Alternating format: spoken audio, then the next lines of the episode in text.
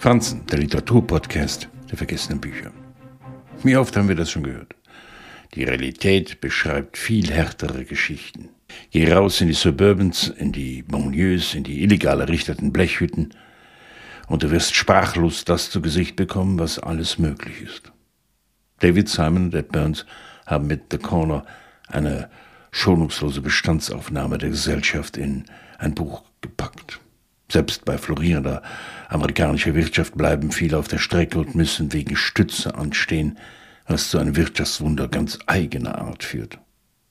Kannst du dein Geld nicht mit legalen Mitteln verdienen, stehst du an einer Ecke und verkaufst Drogen oder sorgst dafür, dass mittels Mord, Erpressung oder Einschüchterung die Gewinne nicht in Gefahr geraten. Ganz den Gesetzen der freien Marktwirtschaft unterworfen, dass sich dort, wo sich Geld verdienen lässt, auch Geld verdient wird. Gut, etwas außerhalb der Legalität. Aber was heißt das schon, wenn ganze Straßenzüge Viertel längst unterwandert sind? Simon und Burns liefern uns ein Porträt der amerikanischen Gesellschaft.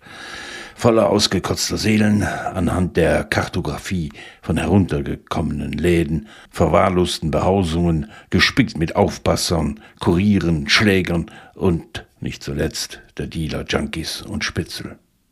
Ein Bericht aus dem dunklen Herzen der amerikanischen Stadt, lautet der Untertitel. Ihnen allen ist der Moralkodex abhandengekommen. Die Gefängnisse sind voll. Der Schrei nach Strafe eine Farce, um Wählerstimmen zu gewinnen. In der Übersetzung von Gabriele Gockel, Maurer Steckhan und Thomas Wollermann besitzt die Hydra zu viele Köpfe. An einem Tag geht der Staat mit aller Härte gegen sie vor. Am nächsten legen sie neue Sozialprogramme auf. Niemand weiß Rat.